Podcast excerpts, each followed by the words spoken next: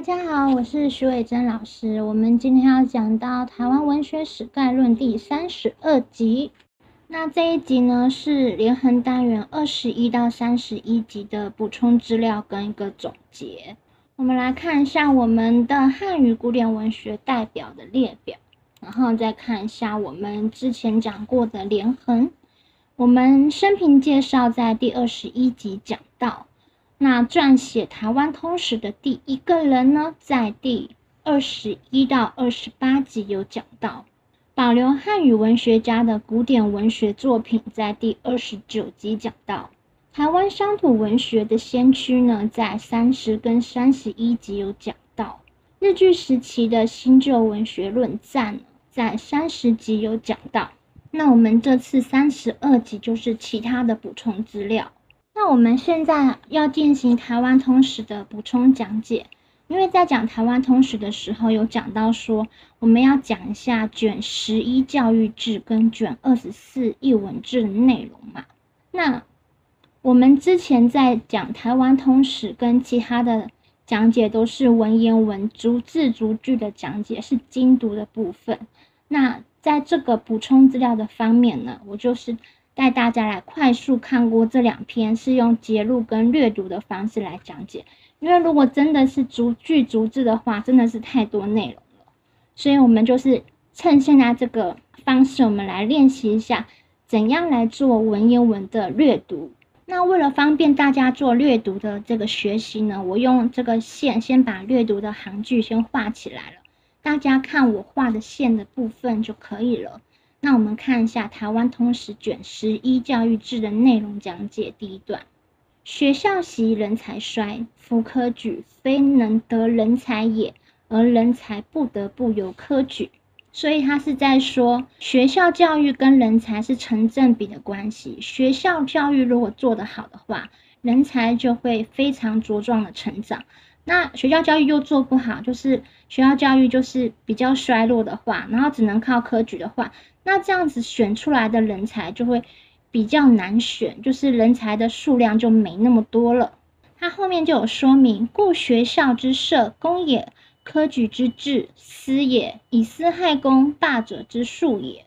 他就是用科举的制度来，就是反面映衬说，这样子对选对那个选出好优良人才的不良的影响。那因为科举制度渐长。学校教育渐弱的话，这样子的话，结语是人才何得而见之哉？所以呢，本段只在说明教育的重要，就是教育应该要高过科举的。那我们再来看一下台湾通史卷十一教育制内容讲解第二段的阅读。那我们来看一下荷兰，他是牧师，他在传教，传什么教？是基督教。那传教的内容呢，就是用荷兰语和文。传教，然后也有用翻语，就是原住民语，就是翻译，就是基督教的问答，还有摩西世界这样的内容。那教育的结果是怎样呢？番人多习罗马字，就是原住民他们大部分都会学习罗马字，能做书，他们能够手写字，就是能写文章了。削耳管，略兼写，注墨于中，挥写胜数，就是耳管笔嘛，就是。用耳管做的笔，就是削尖一头，然后里面注入墨汁这样子写字。那人数有几人呢？学生人数有六百人。那荷兰的教育导致怎样的后果呢？就是说他没有反乱的人，就是教化之力，也就是因为教育的关系。所以本段只在说明荷兰教育原住民敬爱宗主国，所以没有叛乱。那我们再来看一下台湾通史卷十一教育制的内容讲解第三段。阅读的部分，在永历十九年八月的时候，郑经呢，就是明正时期的郑经呢，在统治时期呢，他的大臣啊陈永华，他在嗯运筹帷幄，他就跟郑经请旨说要建圣庙，圣庙就是台南孔庙，然后台南孔庙就是全台湾第一个首府，第一个学校。那永历十九年请旨，永历二十年这个庙就建成了。那他收怎样的学生呢？就是八岁入小学，然后教他经史的文章。那教育之后要有成果嘛，所以他们有三年的大试，大的考试。然后如果你考得很好的话，就可以当官，当这个六科内都士。那同样的时代，当世时，沈光文呢，他亦以汉文教授藩篱，班就是原住民，黎就是普通的老百姓，所以沈光文他以汉文同时教导原住民跟汉人。那这样子教育制度的推行之下，当时呢，就是这个文学的气质啊，人才的这个培育啊，胜于一时。所以呢，本段旨在说明明正时期的教育胜于一时。那接下来我们来看《台湾通史》卷二十四译文志的内容跟讲解第一段的略读。我们看我划线的地方，正是之时，太仆寺卿沈光文时已失明。那很多人，包括补习班，在国考的时候，只要写到沈光文，都会引用这一句话。那这句话是从哪里来的？那你上个这个课，你就知道。这句话是在《台湾通史》卷二十四的译文志里面的内容的第一段的内容。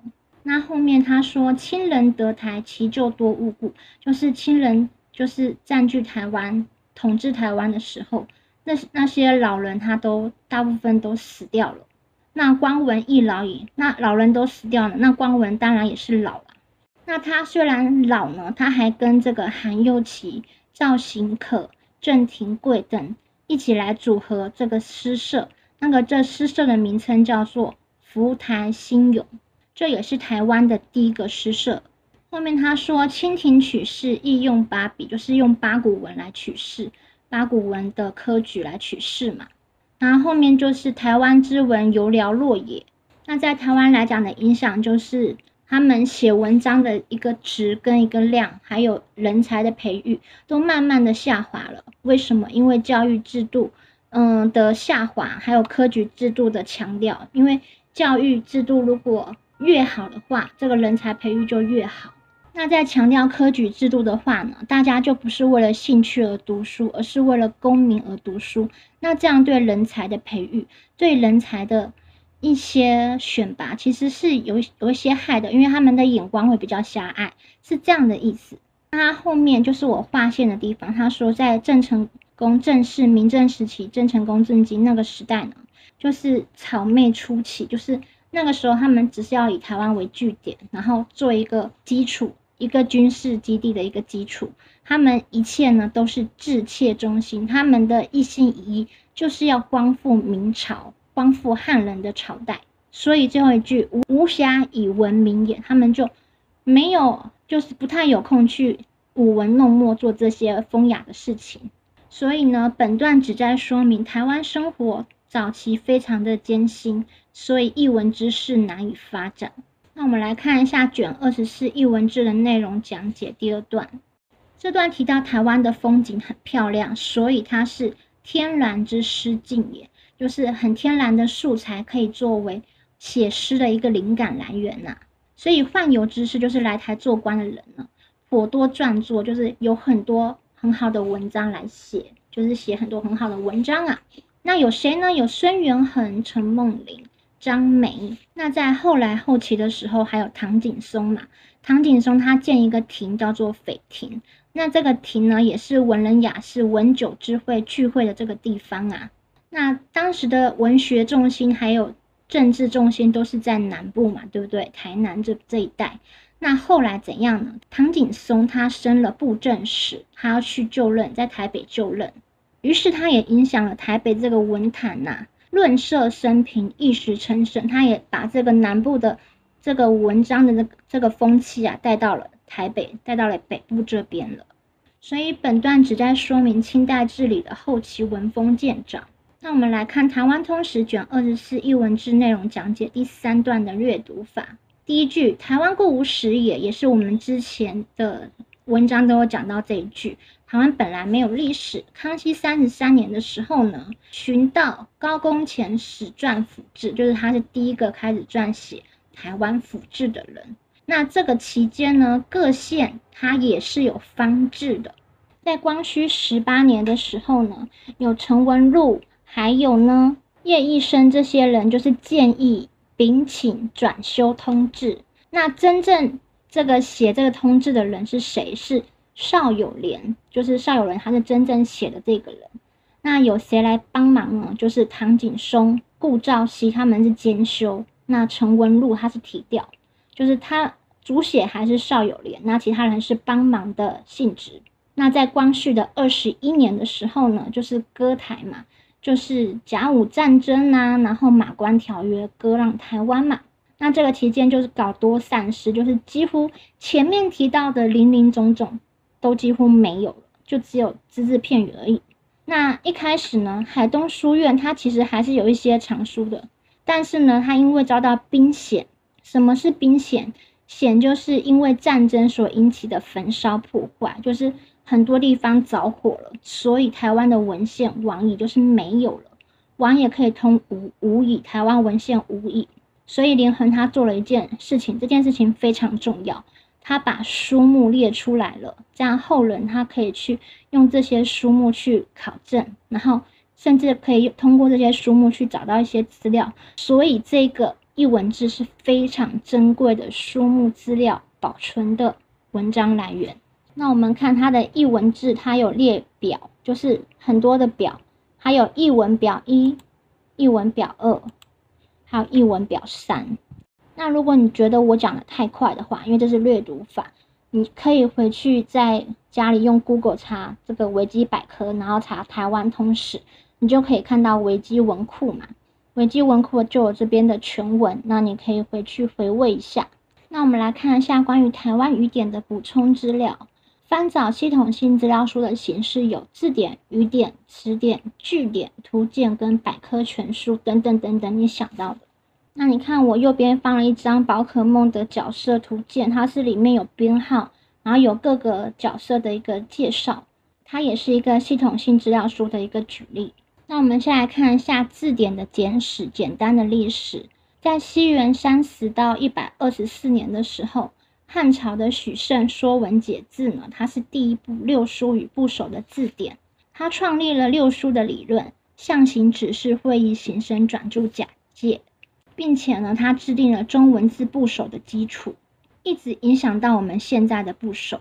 在西元一千一百九十年的时候呢，党项人古勒茂才他的著作《翻汉何时掌中珠》呢，这是第一部的。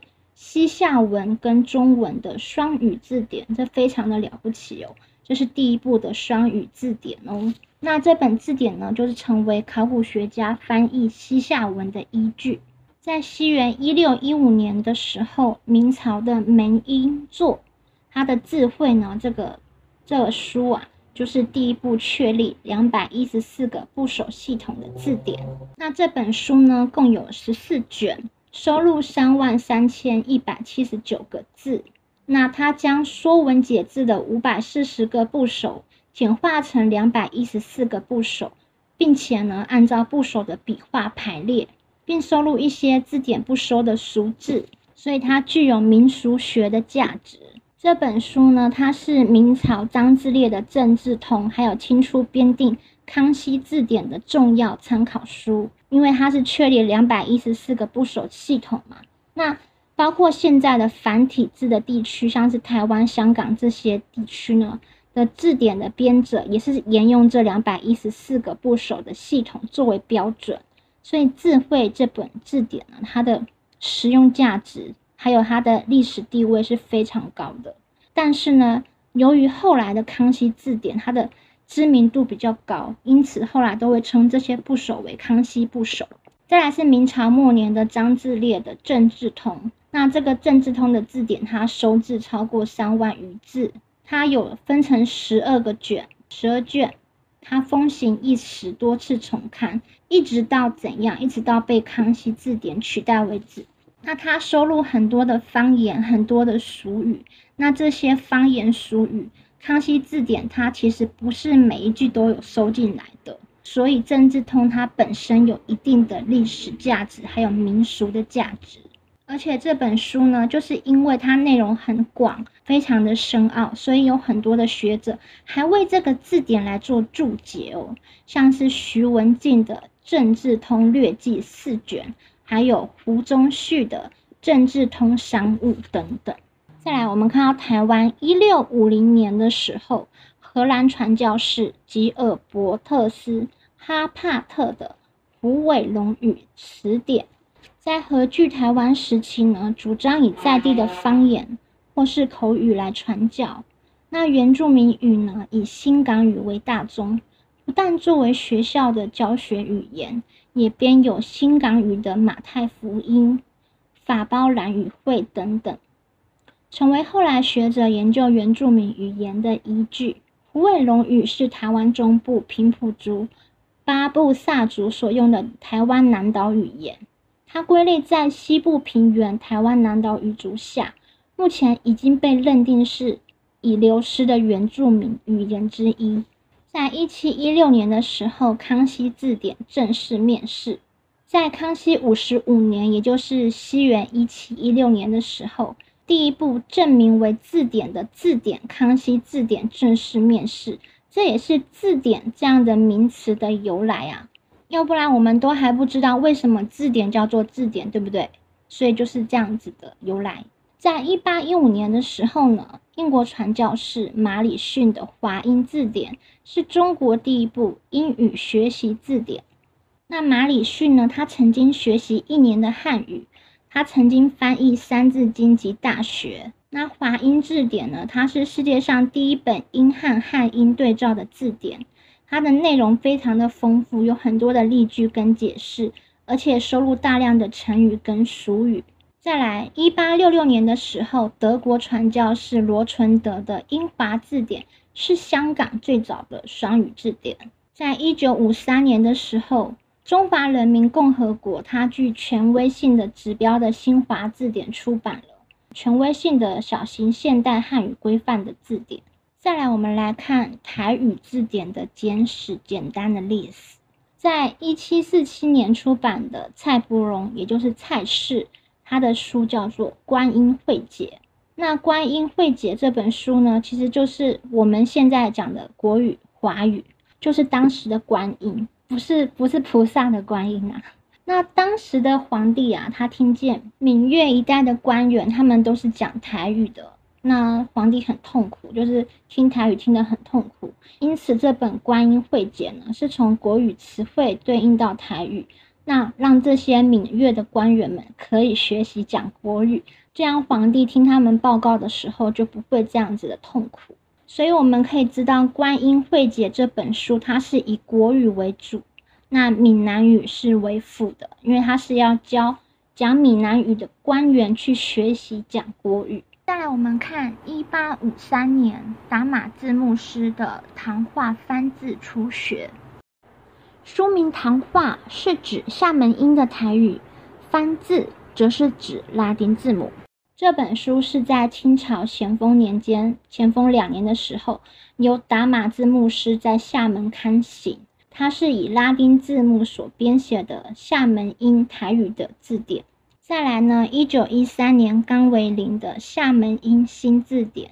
冈为林在这本书呢，以罗马字进行台语的标音哦，是第一位收集订正罗马字与台语对照编转成书的人。再来就是一九零七年的《日台大词典》，还有一九三一年改良版的《台日大词典》，它是将台语标示用五十音的方式来标示它的发音。那除了厦门地区的台语之外呢，它也收录漳州跟泉州地区的台语。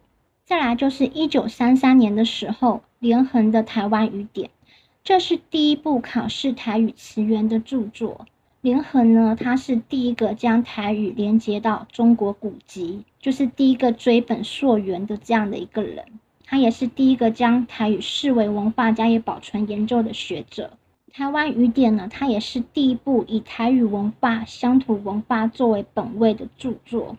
著作之初的目的，就是为了要支持在台湾本土发起的乡土文学运动。那再来，我们来看连横整体评价的总结。我们来看一下正面评价的部分：一、著作具有历史意义，怎样的历史意义？在台湾通史方面，它是第一部为台湾撰写的历史书籍，也是第一部以台湾为名的通史书。再来，台湾诗圣方面，它是第一部整理所有台湾诗人古典诗的诗集。第三，台湾语典方面，它是第一部系统性整理台语，还有台语的语言的典籍，就是台语来源的典籍，一直追溯到中国文化，上溯到中国文化，这非常的重要。第二个，以文学凝聚民族精神，这在当时来讲非常的重要，因为当时被日本统治，那其实很多的人心涣散，然后没有自信心，那他用这样的方式呢，在日据时期呢。能够登高一呼，凝聚台湾人的民族气节，并且呢，他以文学与史料的考据凝结台湾人民团结的信心。第三点，他保留文化与文学作品。那像台湾通史、台湾诗圣，他保留大量的台跟台湾有关的文学作品。这在现在，如果当时他没有做这样的事情，在现在的话，这些东西可能就是因为。当时战争的关系消失了，他是第一个去整理这些东西，然后回馈给社会大众的人。那在台湾语典的方面呢，他是将俗语回归为文化传统，老有贡献啊。那我们来看一下关于他的负面的评价。第一个是关于人品的负面评价，那当然就是最有名，就是毁他这一生，毁的最严重，就是一九三零年的《鸦片有议论》这篇文章。那其实这篇文章后来也有一些学者考据说，其实不是他写的，是当时，嗯，跟他关系不好的文人冒用他的名字去写的。报纸他是可以用笔名来发表文章的嘛？那如果我今天记恨某一个人，我用笔名来发表我的文章，然后写就是故意用他的角度来写跟他完全不搭嘎的言论，这也是有可能的，就是笔名的部分。再来呢，就是为什么会有负面评价？因为台湾通史他是澄清两任台湾总督题词，那台湾总督是谁？就是日本人。你怎么可以写台湾同时，又要叫日本人来题词呢？大家是这样子觉得说，那这样子你不就是自损膝盖吗？就是说，你等于说你还要屈膝面对日本人呢？但事实上，人在屋檐下，不得不低头嘛。所以你是在日本统治之下，你去请日本最高的长官来帮你题词的话，这本书至少比较不会受到阻碍嘛。因为你这个台湾通史是要讲台湾的民族气节的话，如果日本人不答应的话，那这本书连看都不能看，发行都不能发行，印出印刷都不能印刷了，也不可能流传到现在。所以他一定要做这个动作，他一定要去跟上级长官去禀告，他才能出版这本书，这是很自然的常理。那如果你用非理性的态度去批评说啊，你这个台湾通史，你居然请日本人来帮你题词，诶，那你这样子有违你自己的民族气节啊，你这个狗腿子之类的这样的话去去污蔑人家的话，其实你不了解那个时代的苦处，你就不应该说这样的话哦。因为当时的禁书，还有禁刊的文物，以及被毁掉的书刊、禁止刊登的一些书报杂志都是很多的，所以他真的必须要请日本人同意，才能够去印，才能够去看这本书，这本书才可以得以流传，要不然根本完全一点作用也没有。那第二点就是关于写作的负面的评价。它的部分内容是引用神话、乡野传说，然后就变成一个历史的事实，成为史实了。那其实这一点真真假假，其实我们也很难分，尤其是尤其是在那一个战火这个绵延的这个时代啊，战火喧嚣的时代，很多真的假的我们都分不清楚。而且那个时代的人，当然很多事情没办法分辨真假，所以引用神话、乡野传说这些事情。在那个时代是情有可原的，像我们现在看《聊斋志异》，它其实是蒲松龄他做的乡野调查耶。蒲松龄他平常就很喜欢去，就是找人家喝茶，然后请人家就是跟他讲一些哪里的乡野传说、哪里的趣闻，然后把它记录下来。所以这其实有很大的部分是用乡野调查的，其实也不算是真正的神话传说。所以神话传说跟事实。其实常常是有一些很难很难去，呃，厘清的一些界限，包含像我们现在也有很多的神奇的故事或是鬼故事，现代都还是有，就是信者恒信，那不信者当然就不信啊，这样子。那这部分其实是可以去尊重一下。那即使太偏离了，那也是用另外一种方式来保存这些神话、这些传说嘛，对不对？至少是它是曾经被人的口中。所诉说的一个故事啊。那第二点就是说，他部分引用直接忽略原作者的人名，变成自己的文章，就是有人说这样的行为就是剽窃。那其实呢，在那个年代还没有这样子 APA 的这个写作方式，APA 就是我们硕士论文的写作方式，就是引用作者名称啊、出处都要写的很详细的方式。那以前的文人的想法是怎样？就是，嗯，有一个名言，就是“天下文章一大抄”嘛。那很多人都是把别人的抄着抄着抄着就变成自己的。所以以前的价值观跟现在其实是有差别的。他并不是故意要去做剽窃这样的行为哦，而是说呢，就是在写的部分，其实一方面可能是因为懒，那另外一方面就是觉得太麻烦了，就。就会是嗯一一些部分就会忽略原作者的人名了。那再来就是也是写台湾通史的部分，他有一些历史名人呢，他们的文章是连横呢帮他写的。像里面的鸭母王朱一贵呢，本身大家推测他应该是不会写文章的，那连横就帮他用他的名字在他的角度下写了一篇文章。那其实呢，这虽然是不是很好的事情啊，但是。这因为也算他是算他这个人去编撰的一本书嘛，对不对？所以他也是可以去做这样子的事情的。虽然做这样的事情可能会偏离史实这样子，但是他也为了这个历史用了保存了一个良好的一个记录，因为他尝试用对方的角度帮他留下了属于他的记录啊。再来就是有一些人觉得看不起他的。一点就是说，台湾通史跟台湾语典啊，都有一些地方是错误的。那其实你想想看，他只有一个人，他要写这么大篇的书，那我们可以回忆一下，我们刚刚看到台湾通史二十四卷的译文字里面内容的第三段，他就有写说，光是一个台湾府志，有多少人在帮忙？那他这一个人，他只有一个人，他要写一个通史，诶，怎么可能没有错误？我们自己在写作文的时候，我们自己都会有一些错字的部分啊，所以他自己要再写一个台湾通史、台湾语典，没有任何错误是不可能的事情，因为只有他一个人，那一个人的脑力都是有限的，所以这个错误其实是可以去理解的，但是它有一定一定的一个历史的价值以及文献保存的价值，就是不能够去否定它的。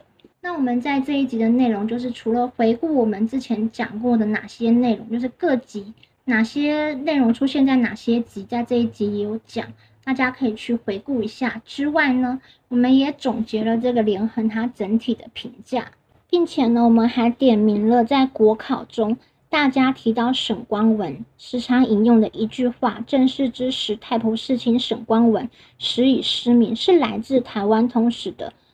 第二十四卷一文卷的内容，嗯，希望大家都能够过得很快乐、平安，拜拜。那希望下一集你也可以继续支持啦。